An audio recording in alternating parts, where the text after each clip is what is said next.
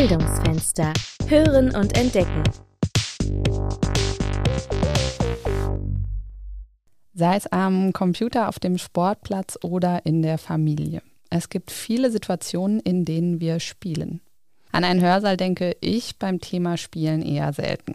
Aber genau darum soll es heute gehen, nämlich um die Verknüpfung von Spielen und Lernen. Mein Name ist Lena Wiesler und ich habe euch heute einen spielebegeisterten Gast mitgebracht.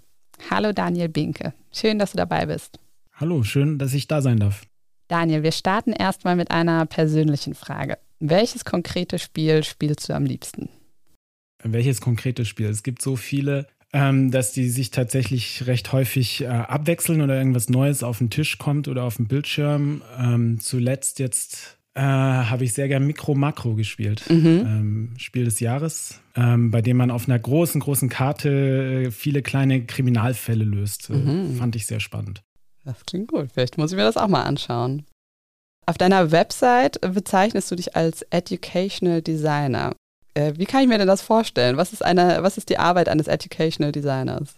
Ja, ähm, man braucht ja einen Begriff, mit dem man seine Tätigkeit gut bezeichnen kann. Und äh, ja, der eignet sich so einigermaßen, finde ich, wenn ich ein bisschen wie jetzt erläutern kann, nämlich äh, educational, ne, also wann immer es um Bildung geht oder um Lernen, Designer, mhm. wenn es um die Gestaltung, Konzeption, Entwicklung von Lernangeboten geht. Mhm. Und bei deiner Arbeit, also bei der Gestaltung von Lernangeboten, liegt dein Schwerpunkt ja im Bereich spielendes Lernen. Wie kamst du denn dazu? Ja, ich ähm, war und bin in verschiedenen ähm, Bildungsbereichen tätig. Habe äh, in der Schule angefangen und äh, Englisch und Geschichte unterrichtet, bin dann zum E-Learning gekommen und zur, zur Didaktik und äh, habe dann angefangen, selber ähm, Lernangebote zu entwickeln, zu konzipieren. Und so äh, hat mich, also fasse ich mich schon immer mit dem Aspekt Lernen, seitdem ich, äh, mhm. Äh, seit meinem Studium. Und der Aspekt Spielen, mit dem beschäftige ich mich seit meiner Kindheit sozusagen. Ne? Ähm, also mir, ich, ich, spiele gerne Brettspiele, Kartenspiele, digitale Spiele, ähm, Sportwettkämpfe, könnten wir jetzt weitermachen was es da noch so gibt. Also spielerische Angebote finde ich faszinierend und äh, seit dem Ende meines Studiums habe ich danach geschaut, wo da Verknüpfungsmöglichkeiten sind und es hat sich so, sozusagen äh, weiterentwickelt, habe festgestellt, dass es viele andere Leute gibt, die das auch machen. Ähm, in USA gibt es eine Schule äh, oder sind inzwischen mehrere, glaube ich, die nennt sich Quest to Learn ähm, die das dann auf, auf das, den gesamten Unterricht sozusagen übertragen. Wie können wir dieses spielerische Lernen da äh, verankern? Denen bin ich äh, dann gefolgt und habe angefangen, Weiterbildung zu machen. Mhm. Und so hat sich das eben weiterentwickelt, dass, dass ich an, an beiden Sachen so drangehangen bin und sich zunehmend herausgestellt hat, ja, das hat ja viel miteinander zu tun oder ist vielleicht sogar ein und dasselbe. Ja. Das heißt, die Begeisterung für Spiele ist mit dem Erwachsenwerden einfach nicht abgeklungen. Das auf keinen Fall. äh, ich habe natürlich auch ein bisschen recherchiert und es gibt wahnsinnig viele Begriffe, die Lernen und Spielen vereinen. Also ich habe äh, Game-Based Learning gelesen, Serious Games, Gamification. Kannst du da ein bisschen Licht ins Dunkel bringen, was das alles bedeutet? Ähm, ich hoffe. Ähm, also ja, ich, ich finde das gut. Äh, ich finde das gut, schon mal der, äh, diese Begriffe so voneinander zu trennen. Ich persönlich äh, bin da Fan davon, weil es meines Erachtens dabei hilft, wenn man solche unterschiedlichen Angebote erstellt oder solche Techniken nutzt, solche Methoden, also sowohl bei der Erstellung als auch wenn, wenn Lehrende das nachher anwenden oder die Lernenden auch, dass, dass man ein bisschen weiß, worauf man sich da einlässt oder was man eigentlich gestalten möchte. Ähm, vielleicht, mit welchem Begriff können wir anfangen? Game-Based Learning äh, mhm. hattest du zuerst genannt. Ja. Im, Im, Grunde verstehe ich darunter, also es, es, gibt sehr viele oder es gibt unterschiedliche Auffassungen davon, was jetzt genau mit den Begriffen gemeint ist. Ich verstehe darunter das Lernen mit Spielen. Es gibt auch den Begriff Digital Game-Based Learning. Das ist dann eben beschränkt auf digitale Spiele, aber Game-Based Learning an sich ist das Lernen mit Spielen. So gesehen ist es eine Methode zu lernen. Und ähm, es grenzt sich jetzt dadurch schon mal ab von, von Serious Games, weil Serious Games sind eigentlich ein, ein Medium, so, so gesehen, ne? eine Art Spiele. Mhm. Ähm, wo ich den Begriff genannt habe, kann ich dafür vielleicht auch kurz was zu sagen. Serious Games wären Spiele, die ein bisschen mehr vermitteln wollen oder sollen als den reinen Spielspaß. Also wo irgendein Inhalt vermittelt werden soll oder irgendeine Kompetenz vermittelt werden soll. Ja, solche Lernspiele habe ich bei meiner Recherche auch ganz viele entdeckt. Also zum Beispiel Spiele, in denen man Statik lernt oder Vokabeln oder auch Werkstoffe. Und dann natürlich auch Spiele aus der Wirtschaft, in denen man eine Produktpalette kennenlernt oder Gesprächssituationen einübt. Also im Prinzip alles Mögliche. Hm, jetzt hast du über Game-Based Learning und Serious Games gesprochen und als dritten Begriff hatten wir noch Gamification. Ja, also wenn wir, wenn wir jetzt dabei bleiben, was, wie, ich, wie ich es auffasse, also Game-Based Learning als Methode, mit Spielen zu lernen oder verschiedene Methoden mit Spielen zu lernen, Serious Games als Medium und, und Lernspiele dann vielleicht als eine Unterkategorie davon oder Educational Games oder wie auch immer man das jetzt nennen will. Dann wäre jetzt Gamification meiner Auffassung nach ein, ein Designansatz. Mhm. Ein, ein, ein, also Designprinzipien, denen man folgt, nämlich man, man schaut nach Spielelementen und nutzt die jetzt in spielfremden Kontexten. So, so klingt vielleicht ein bisschen komplex, aber das ist so eine Definition, die ähm, ganz bekannt ist. Also ein spielfremder Kontext wäre jetzt zum Beispiel die Hochschullehre. Ist ja an sich kein Spiel. Mhm. Und wenn ich jetzt schaue, wie kann ich Spielelemente in die Hochschullehre reinnehmen, dann ist es in meinen Augen Gamification und dann designe ich quasi die Hochschullehre neu unter Einbeziehung dieser ähm, Spielelemente. Und ähm, man muss es eigentlich gar nicht nur auf Spielelemente beschränken oder, oder äh, ne, kommt drauf an, was man darunter versteht. Spielelemente, vielleicht denkt man zuerst an Punkte und an Abzeichen, diese Badges oder Ranglisten. Hm, das war auch mein erster Gedanke. Ne? Das sind halt die Dinge, die einem bei Spielen häufig auffallen. Oder Avatare, Spielfiguren, Spielfeld solche Dinge. Aber man kann da eigentlich auch weitergehen und, und nach Designprinzipien schauen, die beim Game Design zur Anwendung kommen und schauen, wie kann ich die vielleicht in dem spielfremden Kontext anwenden. So gesehen ist halt Gamification dann einfach ein, ein Designprinzip sozusagen oder ein Designansatz. Mhm. Was würdest du denn sagen, was spielerische Lernformate können, was andere nicht können? Also wo liegt da der Mehrwert? Für, für mich, für mich äh, sind Spielen und Lernen interessieren mich, weil das zwei Dinge sind, die mich schon immer irgendwie fasziniert haben, sowohl beruflich als auch privat. Und ich habe immer irgendwie versucht zu schauen oder intuitiv geschaut, wo da die Verknüpfung liegt. Und vielleicht sehr vereinfacht gesagt, ist Lernen, nee, andersrum, Spielen ist eine Form zu lernen. Und zwar eine sehr natürliche Form zu lernen mhm. die halt in, in bestimmten äh, formalen Lernkontexten nicht mehr so eine Rolle spielt heutzutage. Aber Spielen könnte man auch so beschreiben, das ist problembasiertes Lernen. Handlungsorientiert, interaktiv, kooperativ, kollaborativ. Und jetzt kann ich so weitermachen und das Spielen quasi mit äh, Begriffen beschreiben, die man so aus der Didaktik kennt, ne? mit didaktischen Prinzipien. Und so gesehen ist das Spielen dann quasi eine eine Möglichkeit, all diese Prinzipien umzusetzen und das in einem, vielleicht in einem, in einer etwas kompakteren, geschlosseneren Form, als jetzt immer einzelne Methoden aneinander zu reihen, sondern ein Spiel, wenn man jetzt ein Lernspiel hat, dann hat man ein Setting, vielleicht eine Welt, in die man dann eintaucht und das dann alles mhm. als in sich äh, geschlossen erlebt und vielleicht auch gar nicht merkt, dass man gerade lernt, weil man spielt ja. Ne? Man, man hat dann irgendwie eine Mission oder irgendeine Story, die einen da durchleitet und dann, wenn es gut gemacht ist, ist man vielleicht sich, ne, dann verschwimmen die Grenzen so ein bisschen. Und so gesehen, ja. Ich, ich hadere mit dem Begriff Mehrwert. Es, es ist einfach eine, eine Form zu, es, es kann in verschiedenen Situationen auch in formalen Lernkontexten wirklich hilfreich, hilfreich sein und vor allem da, wo problemorientiert gearbeitet werden soll, da, wo mit Fällen vielleicht gearbeitet wird und da, wo es handlungsorientiert sein soll, genau. Mhm. Wahrscheinlich auch einfach ein Format, auf das man als Lehrperson Lust haben sollte. Wenn ich jetzt als Lehrender in einer Hochschule bin und kleine spielerische Veränderungen in mein bestehendes Lehrkonzept mit einbauen will, hättest du da konkrete Tipps? Also zum einen gibt es inzwischen viele Tools, finde ich, die also aus dem E-Learning-Bereich oder aus dem Bereich der digitalen Lehre, die man, die, die solche Aspekte mit aufnehmen. Mhm. Bei H5P gibt es ganz viel, wo man zum Beispiel mal ähm, ein bisschen mehr Interaktion reinbringen kann in bestimmte Dinge. Dann gibt es natürlich Tools wie, wie Kahoot oder sowas, Quiz-Tools. Da kann man sich drüber streiten, ob das jetzt äh, Gamification ist oder ob das äh, wirklich gute Angebote sind. Das mag ich nicht bemessen, aber da, dadurch kann man auch schon ein bisschen mehr Interaktion reinbringen, ein bisschen mehr, dass man die, das Wissen auch anwendet. Ich finde, es lohnt sich einfach, wenn man, wenn man schaut, was Spiele machen, in, nach, nach bestimmten Aspekten zu schauen, die hilfreich sind. Ein, ich habe mir so zurechtgelegt, und ich glaube, das machen auch viele andere, die sich mit Gamification befassen, ähm, so, ein, so eine Art Muster. Ich nenne das Gamification-Kompass für mich, den, wo ich schaue, wie ähm, Spielelemente einen bestimmten Aspekt unterstützen. Mhm. Und in diesem Kompass äh, schaue ich nach vier Aspekten, die so aus der Motivationstheorie kommen. Das ist äh, Selbstbestimmung, ähm, Kompetenz erleben, Einbindung und Bedeutung. Und wenn ich jetzt schaue, ob ich Elemente finde, die einen dieser Aspekte vielleicht stärken können, also kann, wie können Lernende quasi sich als kompetent erleben oder wie können Lernende stärker einbezogen werden, eingebunden werden, also in, in den Lernprozess, äh, individuell oder als Gruppen. Oder wie können Lernende ähm, mehr Selbstbestimmung erfahren, dass sie mal was auswählen können oder so.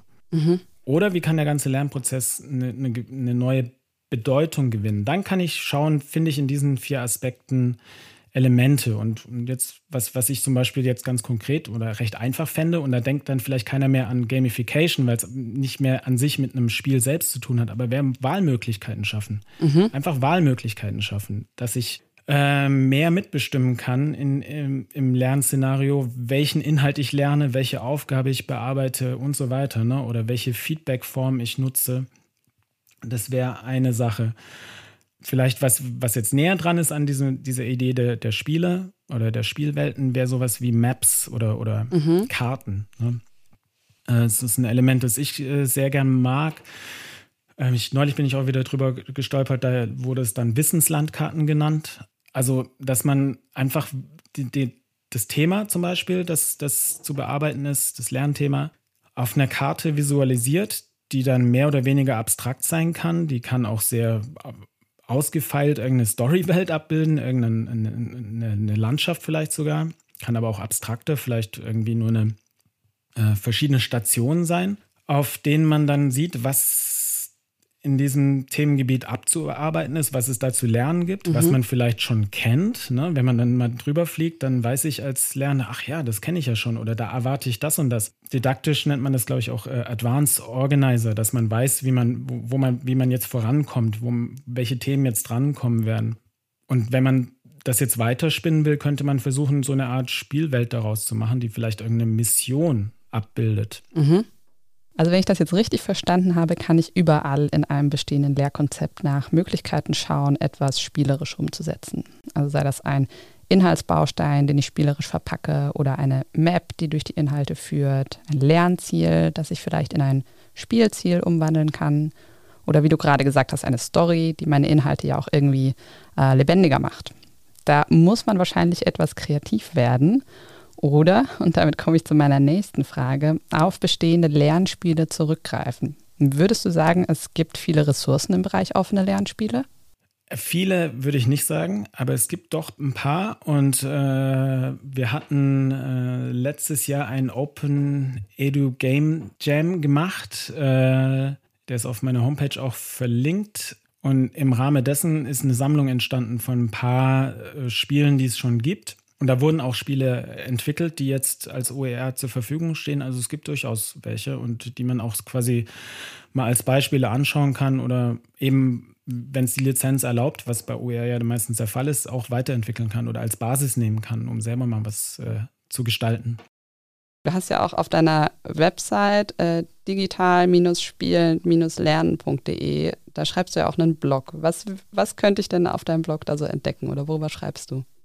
Ja, genau über diese Themen, ne? Also die, diese verschiedenen Arten von, von äh, spielerischen, diese spielerischen Lernformate, diese verschiedenen. Vielleicht noch dazu zu Gamification, äh, Series Games oder Educational Games und Game-Based Learning, das Play-Based Learning. Das, das steht, findet man noch recht wenig, aber Play-based jetzt im Sinne von, wenn man denkt, also Spiel im Deutschen äh, kann man nicht so schön, oder im Englischen gibt es die Begriffe Game und Play, ne? die quasi das, Game ist quasi das regelgeleitete Spiel und Play ist eher so dieses freie, kindliche Spiel. Und Play-Based Learning jetzt eben in diesem Sinne, dass man irgendwie eher so mal schaut, was da passiert und mhm. völlig losgelöst von allem experimentiert und, und sozusagen herumspielt. Und da stehen dann Spielzeuge ganz schnell im Vordergrund. Und genauso kann man jetzt auch mal schauen, wie man Spielzeug überhaupt äh, zum Lernen nutzen kann. Das klingt vielleicht zu, zunächst ein bisschen komisch, aber ein Spielzeug, das wir alle kennen, die meisten, das da ganz gut genutzt werden kann, ist Lego zum Beispiel. Ne? Das bietet sich auf vielfältige Weise an. Heutzutage gibt es ja auch äh, Lego Series Play Workshops, mhm. wo dann äh, richtige Workshops durchgeführt werden, um irgendwelche äh, Prozesse abzubilden oder Ideen zu generieren. Und äh, man kann jetzt zum Beispiel mit Lego auch, ich glaube, vor einigen Jahren, vielleicht gibt es es immer noch bei uns an der Hochschule, äh, gibt es zum Beispiel im Fachbereich 1, wo mit Lego Produktionsprozesse abgebildet werden und man schaut, wie jetzt diese optimiert werden können, weil es einfach einen Unterschied macht, ob jemand alleine ein Lego-Auto zusammenbaut, so ein komplexeres Lego-Modell, oder ob man das jetzt an verschiedenen Stationen macht. Dann geht das wesentlich schneller und wie solche Produktionsprozesse ablaufen. Ähm, das ist so ein Thema, das auf meiner Webseite noch ein bisschen unterrepräsentiert ist, aber mit dem ich mich doch auch noch mehr befassen möchte. Und ja, dann gibt es natürlich viele Tipps einfach dazu, wie man selber anfangen kann mit, mit, diesen, mit diesen Formen des Lernens, wie man jetzt wie man auch tatsächlich selber ähm, ein Lernspiel erstellen kann. Wir haben da bei diesem Open äh, Edu Game Design Jam haben wir einen Kurs auch erstellt parallel, der auch offen zugänglich ist, wo man sich einfach mal vielleicht, was jetzt recht flüchtig ist in diesem Gespräch hier, vielleicht nochmal in Ruhe anschauen kann und so Stück für Stück nachgucken kann, was man, ähm, was, wie man da reinkommen könnte. Und dann sind äh, einige Methoden einfach für Spiele drau äh, drauf äh, gesammelt auf dem Blog wie man jetzt äh, mit, mit ähm, einzelnen Brettspielen, Kartenspielen, digitalen Spielen, wie man die anwenden könnte. Mhm. Da allerdings tatsächlich mehr der Bezug zur Schule, aber ich glaube, wenn man ein bisschen einfach das sacken lässt, findet man schnell den, die, die Anknüpfungsmöglichkeiten für, den, für die äh, Hochschullehre. Mhm. Das Beispiel ähm, Spiele nutzen und thematisch anknüpfen, also Spiele als Lernimpuls nutzen, das geht eigentlich immer. Also das ist das kann ich äh, in Wirtschaftswissenschaften machen, das kann ich machen, wenn es um Werkstoffe geht, das kann ich in der Informatik machen, das kann ich im Englischunterricht machen. Mhm. Das äh, ist die Frage, wie ich quasi das, die, die passenden Anknüpfungspunkte finde. Und dann muss man halt vielleicht, ja, da wäre es vielleicht einfach gut, wenn man selbst ein bisschen spielt und merkt, ach ja, das und das äh, finde ich als Spiel ganz spannend oder das macht mir Spaß und dann schaut, wo sind da die Anknüpfungspunkte für meine Lehre. Okay. Hast du auch noch andere Tipps für Quellen vielleicht? Also wenn ich jetzt auch mal gucken möchte als Lehrperson, äh, wo ich mich noch informieren könnte, hast du da vielleicht so zwei oder drei Quellen, die, äh, die du gut findest? Also was ich wärmstens empfehlen kann, ist ein Buch von Matthew Farber, Gamify Your Classroom, kommt auch mit dem Bezug zur, äh, zur Schule, aber das hat einfach einen super tollen Überblick und einen Einstieg. Das finde ich richtig, richtig gut. Es gibt äh, von der Bundeszentrale für politische Bildung eine Seite spielbar.de heißt die. Auch da kann man äh, so sich mal da reinfinden. Ähm, dann gibt es eine Seite Digitale Spielewelten und Games im Unterricht. Wie gesagt, alles eher auf den Unterricht ausgerichtet, mhm. aber ich glaube, das liegt auch äh, daran, dass einfach da sich sehr viel tut und man muss dann schon in gewisser Weise den Übertrag machen ähm, auf die Hochschullehre. Alles klar, vielen Dank für die Tipps. Ich packe das dann noch in die Show Notes, falls jemand das Thema vertiefen möchte. Jetzt haben wir ganz viel darüber gesprochen, wie ich eigentlich zum Spielen komme in der Lehre. Mich würde aber auch noch interessieren, wenn ich jetzt am Spielen bin und gar nicht merke, dass ich dabei etwas lerne. Wie wichtig ist es, am Ende die Lernergebnisse zu sichern oder nochmal zu reflektieren? Mache ich mir ehrlich gesagt zu wenig Gedanken darüber, glaube ich, mhm. bei meiner Arbeit momentan. Wobei das stimmt nicht ganz. Natürlich mache ich mir da Gedanken drüber. Es, steht nur nicht im, im, Vordergrund, weil ich tatsächlich die Tätigkeit äh, und das, was man in dem Moment macht, für fast wichtiger achte. Aber trotzdem, was ich wichtig finde, ist, dass, dass jegliche Art von spielerischem Lernen, sei es jetzt sowas Gamifiziertes oder eine, eine Game-Based Learning-Methode oder wirklich ein Spiel, dass man das natürlich in ein Lernszenario einbettet und dementsprechend sich Gedanken macht, also nicht nur, wie, wie sichere ich das nachher oder wie prüfe ich das nachher, sondern auch, wie führe ich dazu hin? Muss ich vielleicht erstmal Spielregeln erklären oder sowas, ne? Oder auch, was, was passiert währenddessen? ja. Also das sind schon wichtige Aspekte. Ich würde das jetzt eben unter dem Aspekt der, des gesamten Lernszenarios sehen, wie diese spielerische Aktivität da eingebunden ist. Und insofern doch ist es natürlich jetzt für ein klassisches, formales Lernsetting natürlich schon wichtig, wie ich das nachher sicher oder ob ich es reflektieren lasse oder, oder, oder ob man darüber diskutiert, was da jetzt passiert ist. Oder ja, es nachher entsprechend auch zu prüfen. Mhm. Wo siehst du denn die Zukunft der spielerischen Lernformate?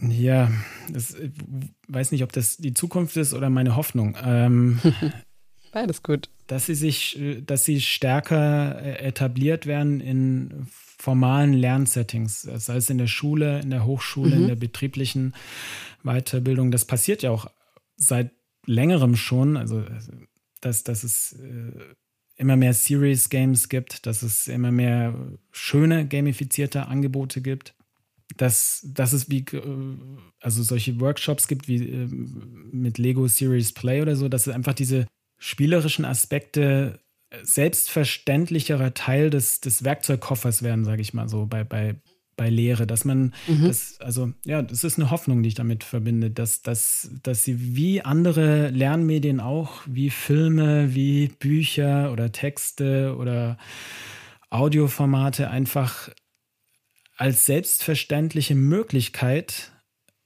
zu lernen äh, aufgefasst werden und sozusagen gleichberechtigt mit diesen anderen Medienformaten in, in formalen Lernkontexten ähm, genutzt werden. Das wäre so eine Hoffnung für mhm. die Zukunft, die ich da habe.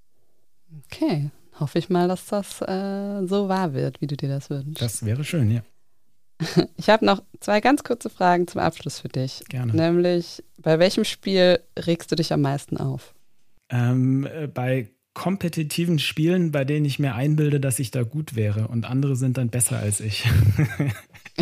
das hat schon ein gewisses äh, Konfliktpotenzial, wenn man viel Arbeit reinsteckt. Äh, Gott, ist das Wort Arbeit ja. gefallen. Also wenn man sich viel damit beschäftigt hat und denkt, man wäre da ganz gut und dann kommt jemand und der zeigt einem seine Grenzen auf.